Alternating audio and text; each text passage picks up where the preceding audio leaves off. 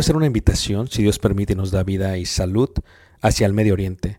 Estaremos viajando el próximo año y miraremos lo que es Egipto, las pirámides de Giza, todo lo que está alrededor de la parte de Cairo.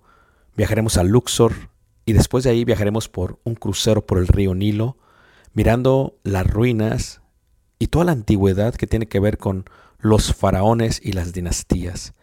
Después de ello tomaremos los desiertos, a través de lo que los israelitas pudiesen ver y lo muestra la escritura, tanto en el libro de Números como en el libro de Éxodo, y miraremos y llegaremos hasta el monte Sinaí, después subiremos el monte Sinaí, si Dios permite lo escalaremos y miraremos el amanecer.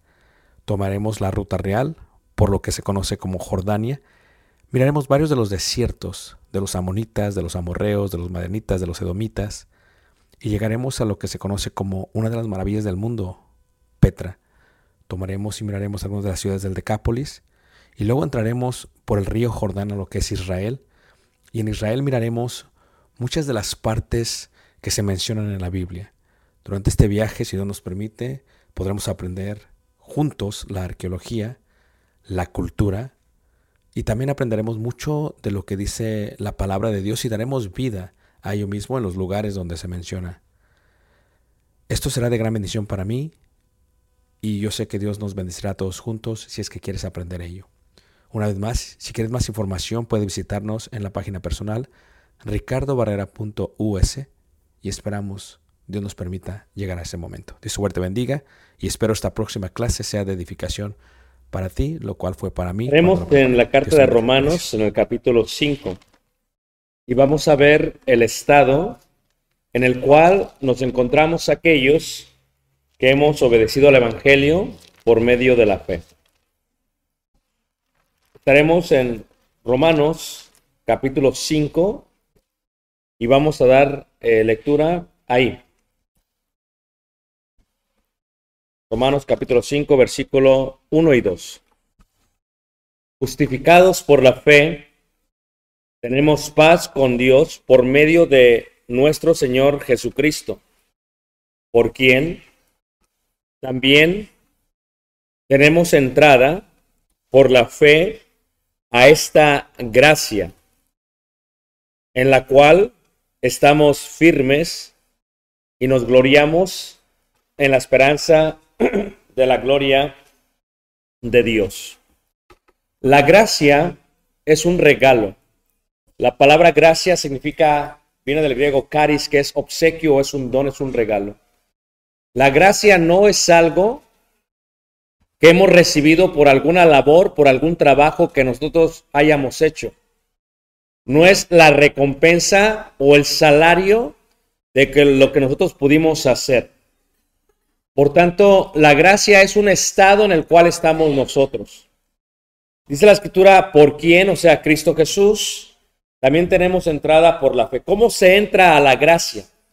Si la gracia es un estado, si es un lugar, para que me entiendan, ¿cómo se entra a la gracia? Se entra a la gracia por la fe. La fe es la certeza de lo que se espera, la convicción de lo que no se ve.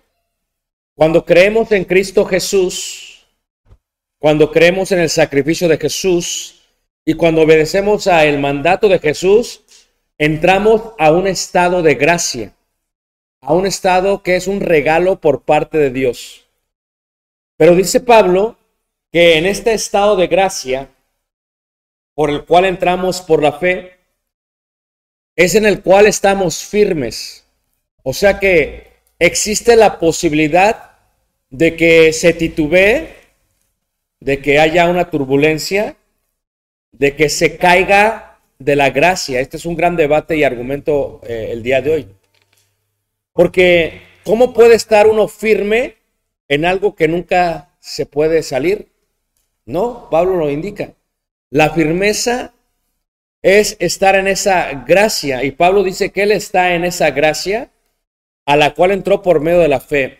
Y entonces el resultado es, y nos gloriamos en la esperanza de la gloria de Dios. ¿Cuál es la entrada? La fe.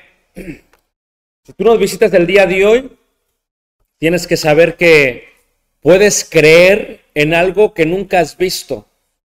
Puedes tener la convicción en algo que nunca has visto nunca.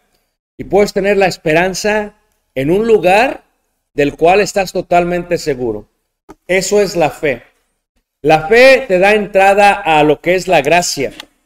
Es el estado de aquel quien obedeció por medio de la fe. Cuando somos introducidos a la gracia, según esta lectura, es a través de la fe. La fe es la que nos introduce a este estado de qué? De gracia. Y la pregunta que nos hacemos es, ¿cómo sucedió esto? ¿Cómo pasó? Esto es, según lo dice aquí la escritura, en el capítulo 5, en el versículo 6, porque Cristo, cuando aún éramos débiles, o sea, hubo un tiempo en que éramos débiles. A su tiempo murió por los impíos. Hubo un tiempo en que éramos impíos. Ciertamente apenas morirá alguno por un justo, con todo pudiera ser que alguno osara morir por el bueno. Mas Dios muestra su amor para con nosotros en que siendo aún que pecadores. Dice ahí, Cristo murió por qué? Por nosotros. O sea, tú y yo estábamos en un estado fuera de la gracia. Se le podría llamar correctamente desgracia. Estábamos en una desgracia. Y la desgracia en la cual estábamos era producto de nuestras acciones, pero también producto de que todo el mundo en el que vivimos está bajo la potestad de las tinieblas y el príncipe de la potestad del aire. Entonces, estábamos en un estado de desgracia y pasados a un estado de gracia. Pero ¿cómo era ese estado de desgracia? Lo explica Efesios de una manera muy detallada. Y Efesios cuando habla de ello, primero dice que tú y yo éramos gentiles en cuanto a la carne.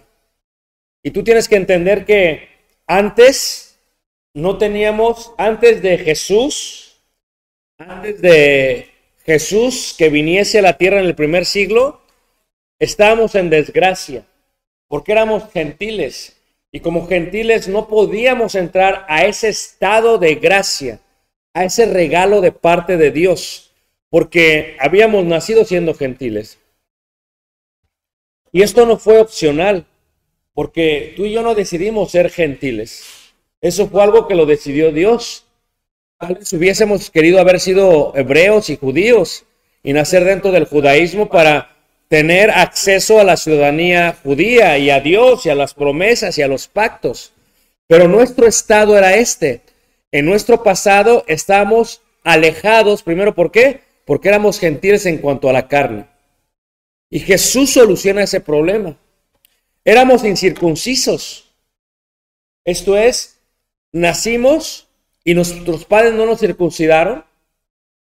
Y la circuncisión es la señal de qué? De la obra de Dios. O sea, Abraham creyó a Dios y le fue contado por justicia. Salió de tierra prometida. Abraham creyó que le iba a proveer Dios un hijo y se fortaleció y tuvo intimidad con su mujer. Y Sara quedó embarazada. Y cuando su hijo nació, se le circuncisa al octavo día, porque la circuncisión es la señal de la obra que había hecho Abraham. ¿Cuál es la obra? Salió de Ur. ¿Cuál es la obra? Llegó a tierra prometida. ¿Cuál es la obra? Creyó que su descendencia sería como las estrellas y la arena del mar. ¿Cuál es la obra? Estaba a punto de matar a su hijo. Todo eso sobra. Pero si el resultado de la promesa es la obra de Abraham, entonces su resultado es un salario que él merece por su obra. Y la gracia no es un salario. La gracia no es el resultado de tu obra. La gracia no es eh, lo que se te paga por lo que has hecho, no. La gracia no es así. Nosotros estábamos incircuncisos y somos incircuncisos. Y en este sentido, ¿qué pasa? No había señal porque mi padre, mi madre, mis abuelos, todos nuestros descendientes no habían hecho ninguna obra. Así que ante Dios estábamos sin señal. Ese era nuestro estado, porque nadie había obrado por nosotros, a diferencia de los judíos. Y también estábamos sin Cristo, ya que Jesús, como dice el Evangelio, vino a los suyos y los suyos no le recibieron, ya que Jesús estuvo buscando en su predicación a todos aquellos que eran parte de las ovejas perdidas del pueblo de Israel. Aun cuando se le acerca aquella mujer que es gentil, le dice el Señor Jesús, no es que he venido a buscar las ovejas perdidas de Israel. Y dice ella, no, pues déjame solamente comer, aunque sea de las migajas de pan que caen sobre la mesa como un perro. Porque le dijo, no, es que no he venido a los perrillos, en pocas palabras. Y dice ella, no, déjame comer, aunque sea de las migajas.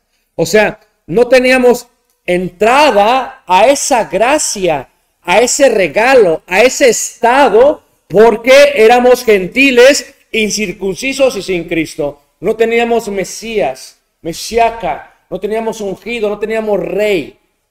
Estábamos perdidos en el olvido para que me entiendan. Y en este sentido, ese era nuestro estado antes. Y estábamos alejados, dice la palabra de Dios, que es alejados extranjeros. Alguien que no pertenece. Lo que vimos en Tapachula esta semana, esta semana, estas últimas semanas. Son, son inmigrantes que no pertenecen a México y que llegan aquí que no pertenecen tampoco a Estados Unidos y que todos no tenemos pertenencia en un lugar porque somos estamos alejados, somos extranjeros. Pero ¿de qué éramos extranjeros? De la ciudadanía de Israel. Por lo tanto, ese era nuestro estado de desgracia.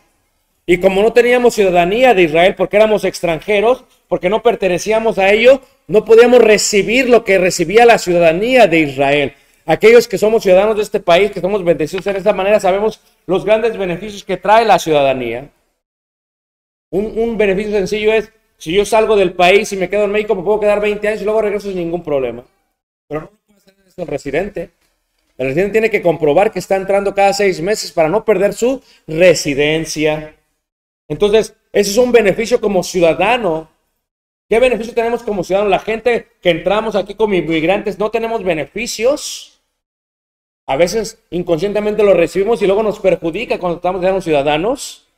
Entonces, ¿qué es lo que sucede? Pero ellos, nosotros, estamos alejados de qué? De la ciudadanía de Israel, sin Cristo y circunstancias y gentiles. No solamente eso, éramos ajenos, éramos foráneos. Ya no podíamos entrar a esa gracia, no había manera de entrar a esa gracia, hermanos, porque éramos foráneos a los pactos de la promesa. Antes de que Jesús viniese a la tierra, tú y yo estábamos en un estado de desgracia. Éramos foráneos. No podíamos tener ese pacto. La mejor manera para entenderlo es esa parte de ajenos, de foráneos, que si alguien que tiene el beneficio de ciudadano no pide por ti, no puedes arreglar a veces. O sea, ¿por qué arreglamos? Porque alguien pidió por nosotros. Y esa fue la bendición que tuvimos. Nosotros pedíamos arreglar y entrar al estado de gracia y no podíamos porque éramos ajenos, éramos foráneos. No había nadie que fuese parte que nos pudiese pedir, que nos pudiese llevar al pacto de esa promesa que Dios le había hecho a Abraham. Y por lo tanto estábamos sin esperanza. O sea, la gente antes de Jesús vivía, crecía, trataba de filosofiar cómo es el cielo, todo lo demás, y se moría. Y no sabía hacia dónde iba. Es más, ellos pensaban que iban a lo que decía la mitología griega, pero no sabían a dónde iban.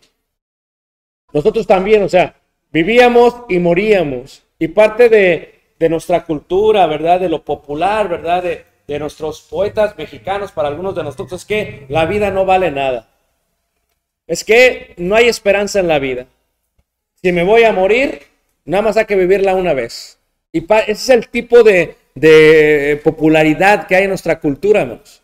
Así que por lo tanto no había esperanza nosotros. No pensábamos por algo más allá. ¿Cuál es nuestra esperanza? Estábamos en un estado de desgracia y por lo tanto estábamos sin Dios, sin Dios en el mundo. Estábamos sin Dios en el mundo. Y esto es increíble, hermanos, porque ¿a quién le pedíamos antes de comer? ¿A quién le pedíamos cuando necesitábamos algo? ¿Quién nos podía guiar en cuanto a la verdad? Estábamos sin Dios en el mundo. Pero, ¿qué sucedió, hermanos? Obedecimos al Evangelio. Y entramos a un estado de gracia. Y ahora que hemos entrado a un estado de gracia, la pregunta es, ¿cómo puedo permanecer con firmeza dentro de ese estado de qué? De gracia. Eh, Romanos 6, que es un capítulo después del que acabo de leer, porque cuando lees Romanos, muchos se quedan con el 5 y no leen, no leen después. Es un conjunto de todo. Lees el texto y lees el contexto para que no lo agarres de pretexto. Tienes que leerlo todo, porque si acaba ahí, tenemos una idea. Pero si sigues diciendo, entiendes lo que significa la gracia. ¿Qué es la gracia, hermanos? La gracia es un regalo, no por obras para que nadie se gloríe, dice la escritura. Pero ¿cómo se permanece uno firme en la gracia? ¿Qué pues diremos? ¿Perseveraremos en el pecado para que la gracia abunde? En ninguna manera. ¿Por qué? Porque lo que hemos muerto al pecado, ¿cómo viviremos aún en él? O sea, parece ser que para estar firmes en la gracia, esto indica que no podemos perseverar en el pecado. Porque si se persevera en el pecado, ya no hay firmeza en la gracia. Si sigues leyendo, dice después del versículo 15, ¿qué pues? ¿Pecaremos porque no estamos bajo la ley de Moisés, sino bajo la gracia? O sea, ya que no soy judío y la ley de Moisés, no vivo bajo la ley de Moisés, ¿voy a pecar por el estado de gracia en el que estoy? Dice, en ninguna manera. No, estar bajo la gracia no indica que vamos a dedicar nuestra vida a pecar porque estamos en la ley o porque no estamos en la ley o a pecar porque estamos en la gracia. Porque en el estado de gracia no se puede, no se debe de abusar. Estar firmes en la gracia indica no abusar porque estamos en el Nuevo Testamento, sino permanecer firmes precisamente porque estamos en el Nuevo Testamento. Entonces, la introducción a la gracia indica que por la fe se entra a este estado de gracia. Pero también indica que uno puede perder esa firmeza del estado de gracia. Y si seguimos leyendo la carta de Romanos, nos damos cuenta que no solamente es el capítulo 4 y 5, 6, 7 y 8. O sea, si uno puede estar firme en la gracia y nunca pierde la gracia, no es congruente con las cartas de Pablo, porque Pablo indica en el capítulo 8, versículo 13, porque si vivís conforme a la carne, moriréis. O sea, que puedo morir estando en el estado de gracia. Pablo dice sí. Si tú vives conforme a la carne, si vives perseverando en el pecado, vas a morir. No por estar en la gracia, vas a abusar de la gracia, no. Porque es un estado en el cual se tiene que permanecer con firmeza. Dice, más si por el Espíritu haces morir las obras de la carne, viviréis. Estar firmes en su gracia, entonces dejar de vivir conforme qué? A la carne. Estar firmes en su gracia es que ser guiados, ¿por qué? Por el Espíritu Santo por el Espíritu Santo. O sea, entendemos esto, que si antes de entrar a la gracia por medio de la fe estábamos en desgracia, porque estábamos muertos en nuestros delitos y pecados, tenemos que entender que si no permanecemos firmes, con firmeza en el estado de gracia, regresaremos a un estado de desgracia. ¿Y cómo se puede caer de la gracia o al estado de desgracia? Se puede caer cuando se peca, cuando se abusa porque no vivimos conforme a la ley y cuando se vive conforme a la carne, según dice el apóstol Pablo, en un contexto co- completo de la carta de Romanos. Estar firmes en su gracia ser guiados por el Espíritu Santo. Estar firmes en su gracia es tener la capacidad de acercarnos a Él. En Hebreos, en el capítulo 4, en el versículo 16, dice la palabra de Dios así. Hebreos 4, versículo 16 dice así. Desde el versículo 14. Por tanto, teniendo un gran sumo sacerdote que traspasó los cielos, Jesús, porque antes de Jesús no teníamos nada, estábamos en desgracia. Jesús, el Hijo de Dios, retengamos nuestra profesión o nuestro estado de gracia, porque no tenemos, o sea, retengamos indica que, que podemos perder nuestra profesión. Versículo 15 dice, porque no tenemos un sumo sacerdote que no pueda compadecerse de nuestras debilidades, sino uno que fue tentado en todo según nuestra semejanza, pero sin pecado. Versículo 16, acerquémonos pues confiadamente a qué hermanos? Al trono de qué hermanos? De la gracia. Estamos en un estado de gracia, pero si tú sientes que estás cayendo, que estás perseverando en el pecado, que estás viviendo y abusando porque no vives conforme a la ley de, Moisés, dice, acércate confiadamente otra vez al estado de gracia. No te alejes de él, acércate a él, porque Dios ya sabe lo que hicimos mal. Lo que Dios espera es que nos acerquemos confiadamente, porque si siendo enemigos fuimos reconciliados, cuanto más ahora que ya estamos justificados. Por lo tanto, acerquémonos otra vez al trono de su gracia, dice ahí, ¿para qué? Para alcanzar misericordia y hallar gracia. ¿Por qué? Porque la hemos perdido. Porque nos hemos alejado. Porque hemos perseverado en el pecado. Acércate otra vez, dice la escritura. ¿Para qué? Para alcanzar ello. ¿Cómo perseveramos con firmeza en la gracia? Acercándonos al trono de su gracia. ¿Para qué? Para alcanzar misericordia y hallar gracia para el oportuno qué? Socorro. Dios es como un padre que nos habla a nosotros como hijos. La gran diferencia entre nosotros y Dios, hermanos, es que Dios cuando nos ve, nos ve con mucha ternura, con mucho amor y con mucha misericordia, especialmente si nos hemos empezado a desviar, a desligar de Él. Y lo que Dios pide es, ven, acércate. Aquí está mi don. Aquí está mi gracia. Acércate. ¿Estás perseverando en el pecado? ¿Estás viviendo mal? Acércate. ¿Necesitas ayuda? Acércate al oportuno socorro del Señor. ¿Cómo podemos perseverar con firmeza en la gracia? Preguntamos. Hebreos 12:15, cuando habla de ello, me gustaría leer desde el versículo eh, 14 para darle un poquito de entorno. Hebreos 12, versículo 14, leer desde el versículo 12, dice, por lo cual levantad las manos caídas y las rodillas paralizadas y haced sendas derechas para vuestros pies. ¿Qué había pasado con los hermanos en Jerusalén? Habían entrado otra vez en un, en un estado de desgracia. Habían dejado de confiar en la obra redentora de Jesús. Empezaron a confiar otra vez en los sacrificios de los animales, se iban al templo, sacrificaban, pensando que por medio de las obras muertas estaban justificados ante Dios y se habían olvidado que el estado de gracia venía gracias a Jesús y a la fe que se tenía en Jesús y que la fe es superior a las obras de la ley de Moisés. Y les dice a ellos, por lo cual levantad las manos caídas, porque ya se habían desanimado, ya estaban desahuciados espiritualmente. Dice, y rodillas paralizadas, dice, y haced sendas derechas para vuestros pies, dice, para que lo cojo no se salga del camino, sino que sea sanado. Versículo 14, seguid la paz con todos y la santidad, sin la cual nadie verá al Señor. Versículo 15, mirad bien, no sea que alguno deje de alcanzar la gracia. O sea, como que hay un momento que la gracia se nos va del alcance. No la podemos alcanzar. ¿Y por qué no la podemos alcanzar, hermanos? Porque estamos fuera del estado de gracia. Dice, mirad, dice, no sea que alguno deje de alcanzar la gracia de Dios. ¿Cómo? Que brotando, dice, alguna raíz de amargura os estorbe y por ella muchos sean contaminados. Es el contexto de seguir la paz con todos. Pero luego sigue diciendo, en el versículo 6, no sea que haya algún fornicario profano como Esaú, que por una sola comida vendió su primogenitura. Porque ya sabes que aún después, deseando heredar la bendición, fue desechado y no hubo oportunidad para el arrepentimiento, aunque lo procuró ¿qué? con lágrimas. ¿Qué indica esto, hermanos? Indica que la gracia es un estado en el cual estamos.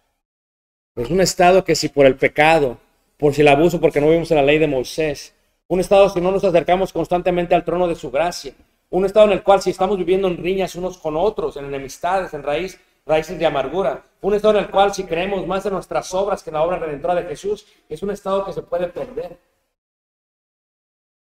Y cuando la gracia se deja de alcanzar, esa vez a veces es por nuestra profanidad. El apóstol Pedro lo explica mucho mejor en la primera carta de Pedro 1.13. Y dice, y esperad por completo. ¿Dónde? En. En es que en el griego es dentro de. Dentro de ese estado de gracia. Y esperad por completo. ¿Qué indica? Que todavía no está completa la cosa.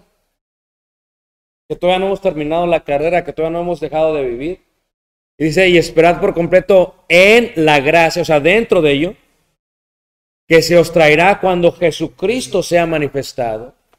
¿Cuándo vamos a estar completos? Cuando Jesús venga otra vez. Mientras tanto, no te salgas del estado de qué manos. ¿Perseveraremos en el pecado para que la gracia abunde? ¿Perseveraremos en el pecado porque no vivimos bajo la ley? Si me estoy alejando, debo acercarme al trono de su gracia. O sea, cuando Jesucristo se ha manifestado, dice, como hijos que obedientes, no os conforméis a los deseos que antes teníais estando en vuestra qué? Ignorancia, hermanos. ¿Cómo estábamos antes? En desgracia. ¿Cómo estábamos antes? Éramos gentiles, hermanos. Éramos incircuncisos, alejados, ajenos, sin Dios, sin esperanza. ¿Y cómo estamos ahora? Es un concepto de antes. Dice, seamos hijos obedientes, no os conforméis a los deseos que antes teníais estando en vuestra ¿qué? ignorancia. Si seguimos leyendo ahí en la primera carta de Pedro, en el capítulo 1, en el versículo 14, dice así eh, la palabra de Dios. En primera carta de Pedro 1, versículo 14, dice lo siguiente. Dice, como hijos obedientes no os conforméis a los deseos que antes teníais estando en vuestra ignorancia. Dice, sino como aquel que os llamó es santo. Fíjate lo que tiene que ver la santidad con el estado de gracia. Quien no es santo ha perdido la gracia. Dice, sino como aquel que os llamó a ser santo, sé también vosotros santos en toda vuestra manera de vivir. Cuando se pierde la santidad, se pierde el estatus de gracia. La gente confunde las obras y piensa que la inmundicia o el ser inmundos son obras, no. Lo que hizo Jesús es la obra redentora. Pero nuestros pecados no son contados como obras, hermanos. Ahí se confunde la gente. Y dice ahí la palabra, dice, sino como aquel que os llamó es santo, sé también vosotros santos en toda vuestra manera. Dice, porque esto, dice, porque, eh, porque está escrito, porque escrito está, perdón, sed santos porque yo santos. Dice, y si invocáis por Padre aquel que sin acepción de personas juzga según la obra de cada uno, conducíos con temor todo el tiempo de vuestra peregrinación, sabiendo que fuisteis rescatados de vuestra vana manera de qué? De vivir, la cual recibisteis de qué? De vuestros padres. Cuando estábamos en el estado de gracia, hermanos, ¿qué vida teníamos antes? Lo que aprendimos de papá y mamá. ¿Y qué era esa vida como gentiles? Una vana manera de qué? De vivir la cual recibimos de vuestros padres, no con cosas corruptibles como oro o plata. O sea, lo que éramos antes era desgracia.